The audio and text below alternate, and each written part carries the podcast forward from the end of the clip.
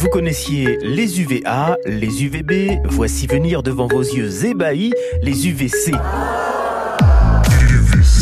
Alors ça ressemble presque à de la lumière de discothèque, la sono en moins. UVC, c'est l'acronyme d'ultraviolet C, une des composantes de la lumière.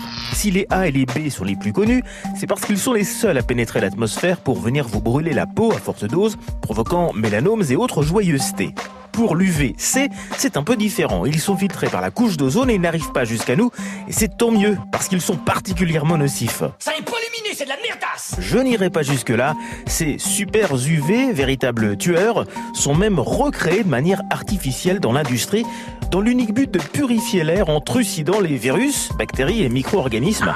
Ils sont tellement puissants qu'ils détruisent l'ADN de ces saletés. Covid oblige, les pros de l'électroménager surfent sur la vague et font des UVC un argument marketing.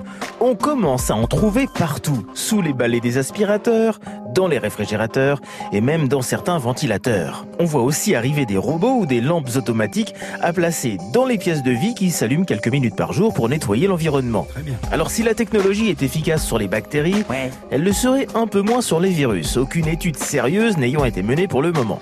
On va donc éviter de croire les fabricants sur parole. Bah pourquoi? Il faut aussi rappeler que la technologie à base de lumière LED germinicide, mot compte double, est également risquée. Aucune norme ne régit l'usage de ces lampes dont la fréquence n'est pas si éloignée des rayons X. Ah, ok, ok, ok, ok, ok. Dans le doute, évitez les lampes UVC aux marques exotiques que vous trouverez sur le net et privilégiez des marques ayant pignon sur rue pour vous équiper. Les UVC, cette année, vous n'allez pas arrêter d'en entendre parler.